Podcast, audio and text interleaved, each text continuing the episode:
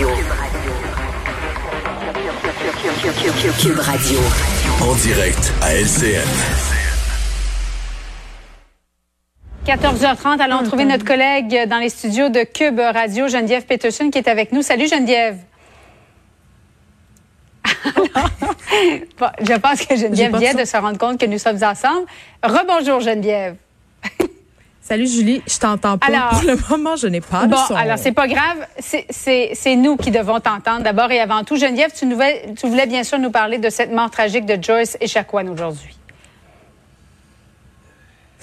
Euh, en fait, euh, ben oui, c'est ça. Ça secoue évidemment tout le Québec cette histoire euh, de Joyce Echaquan. Et hier, euh, j'avais le chef de la nation Atikamek à mon admission, Constant Awashish, qui nous disait la chose suivante parce qu'on évidemment euh, célèbre de façon malheureuse les un an du rapport vient aujourd'hui puisque ça mettait en lumière ce rapport-là, euh, c'est quand même assez préoccupant. C'est la question du racisme systémique euh, dont sont souvent victimes euh, les personnes des Premières Nations au niveau de nos institutions publiques. Et je sais que quand je dis racisme systémique, souvent ça fait sourciller, ça fait sursauter les gens parce que ça a l'air d'une grosse expression où on dit euh, que le racisme est érigé en système. Mais c'est pas ça que ça veut dire. Ce que ça veut dire en fait, c'est qu'en ce moment, dans nos institutions publiques, euh, il y a des gens qui font preuve euh, de racisme et on l'a entendu hier euh, quand on a eu cette vidéo de Joyce euh, Echaquan. On a entendu deux infirmières dire, euh, puis je répéterai pas les propos, là, je pense qu'on les a absolument entendus, ils ont circulé allègrement, mais des propos qui sont choquants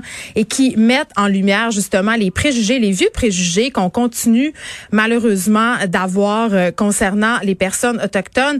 Et moi, ça me fait toujours un peu sursauter quand j'entends le premier ministre Legault euh, un peu y aller sur le bout des pieds hein, quand il parle de racisme, reconnaître que ça existe, mais ne pas vouloir s'avancer sur le caractère systémique euh, de cette affaire-là, de pas vouloir dire que dans nos institutions, il se passe euh, des affaires qui, en guillemets, sont assez problématiques parce qu'on l'a vu là, dans l'affaire de Joyce et Chacoan, les commentaires commencent à fuser, il des témoignages hein, qui commencent à sortir, et je suis pas en train de dire qu'ils sont tous vrais, ces témoignages-là, mais sur les médias sociaux, on en a lu. Euh, les personnes qui sont à la tête des organismes qui viennent, euh, qui font la promotion en fait des droits des Premières Nations, en ont parlé aussi. Ils le disent, cette situation-là n'est pas un incident isolé.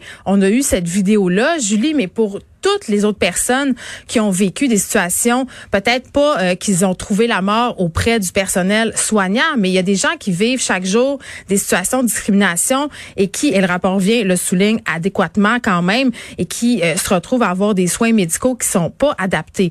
Et là, euh, je veux qu'on se parle euh, de Sylvie Damour, la ministre des Affaires autochtones. Elle remettait, son cabinet remettait ce matin, entre guillemets, euh, bon, un tableau euh, par rapport, euh, ben pas un tableau, mais un rapport sur justement euh, ce qui avait été fait. Et on ne parle à aucun endroit de ce qui s'est passé hier, de la mort euh, de Joyce Echaquan. Et ça, ça me renverse. D'ailleurs, ça a renversé aussi l'opposition. Dominique Anglade, quand même, euh, qui est allé fort, qui a dit, moi, je trouve que la ministre euh, Sylvie Damour devrait démissionner, qu'elle signe sa lettre de démission. C'est quand même assez aberrant qu'on se fasse, qu'on se donne en quelque sorte des tapes dans le dos alors qu'il s'est passé ça, qu'on dise, ah, on a fait ça, on a fait ça, et qu'on souligne pas tout ce qui fonctionne pas encore à ce jour.